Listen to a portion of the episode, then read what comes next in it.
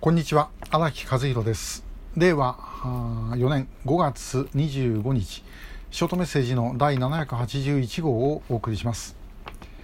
えー、今日お話しするのは警察の縄張り争いの話なんですけども、まあ、警察でもあの刑事畑とですね警備公安畑、えー、っていうのはあんまり仲がよろしくないという話は前々からよく聞きます。いろんなドラマやなんかでも出てきたり、えー、しますよね。であのもともと日本というのは、えー、例えばアメリカ相手に戦争をやってた時だって、えー、海陸全力を挙げて戦い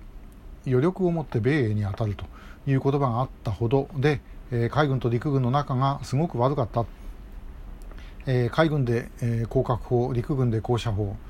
海軍で、えー、立候陸軍で重爆とかですね、えー、で、えーまあ、数字の数え方こんなのはまあ今の陸上自衛隊と海上自衛隊でも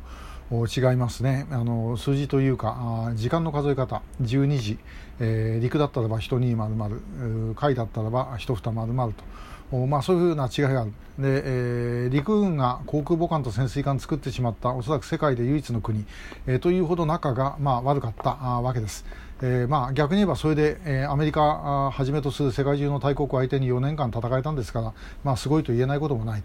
えー、海軍と陸軍仲良かったらですねアメリカに負けなかったろうと思います、まあ、勝つというところまでいかなくてもですね、えー、もうちょっといい終わり方ができたんじゃないかというふうには思いますが、まあ、これはちょっと余談です。で、えー、失踪者の,、まあ、あの届けというのはですね警察には持ってった場合にご家族が受け付けるのはあの、まあ、今は今では生活安全課、えー、ということになります。で、えー、そうするとですねそこの方々というのは公安畑の人とは全く関係がないですね。ですから公安畑の人があこれはもう拉致だというふうに分かるような事案でもですね普通のあの失踪として片付けられてしま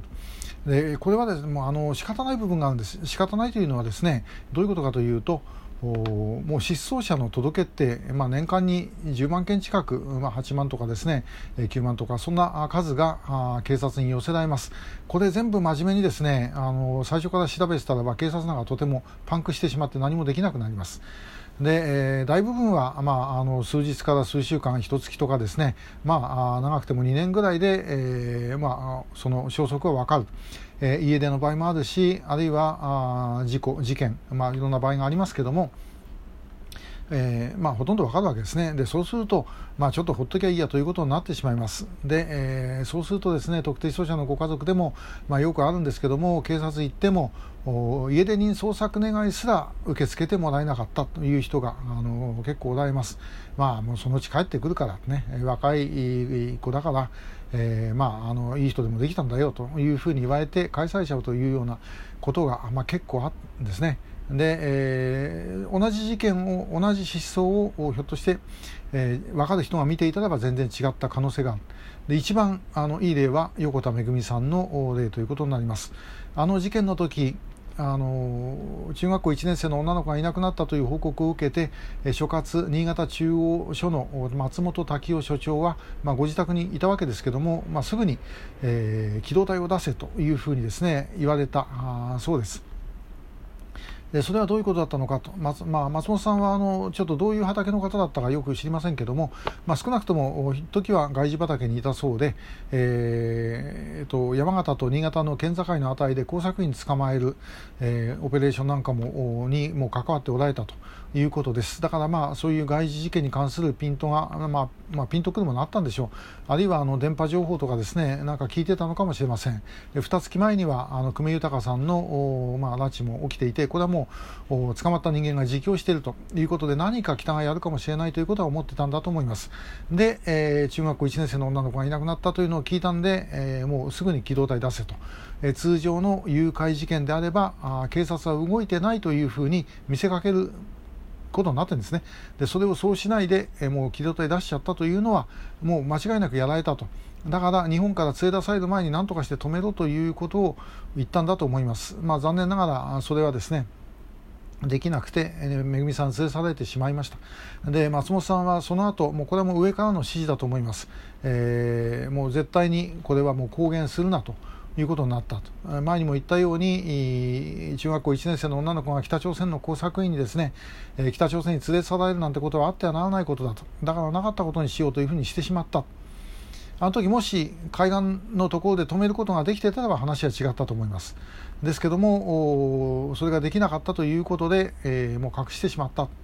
で松本さんはその後もずっとですね、まあ、あの心の中にしまい込んで、えー、で最後亡くなる前にですねあの横田さんご夫妻とお会いして、えー、自分があのもう最初から北の拉致だということは分かってました、えー、これまで言えなくて申し訳ありませんでしたというふうにですねお詫びをするということがあります。でこれはどういうことを意味しているのかと。上で分かっていればですねこれどうにかなるってことです。えー、これはもう上というのはもう警察の上ということはありますけどもっと上ですね政府のトップの方の方針として北朝鮮が拉致をやっていると。で、えー、だからこれも北朝鮮の工作工作活動に目を光らせていて、えー、いなくなった人間で連れて帰った人間がいた可能性があると。いうふうに考えて警察の方にもちゃんと指示を出しておけば、えー、それをですねその情報をもっと共有することができた可能性がある。でそうすればあの未然に防げたあ拉致あるいは、まあ、すぐに分かった拉致というのも結構あったんではないだろうかなというふうに思います。えー、で、えーまあ、日本全国あの私もいろんな警察の方とお会いしてきました、まあ、今でも随分いろあのお世話になっている方、えー、おられますけどももう本当にですね皆さん一生懸命やってると。特にあの外事畑なんてもう外から全然見えませんから、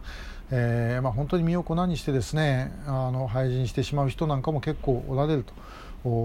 ストレスのたまる仕事だろうと思います。えーまあ、そういうのを一生懸命ですねやってる方々が、まあ、おられるわけで、えーまあ、しかしその努力を実らせるためにはもっと上がちゃんとしっかりしないといけないということだろうと思います。えー、最初に言ったようなあの海軍と陸軍の縄張り争いみたいなものが警察内部でもいろいろあるわけですね、えー、それをなんとか克服するというのもその上からやるしかない、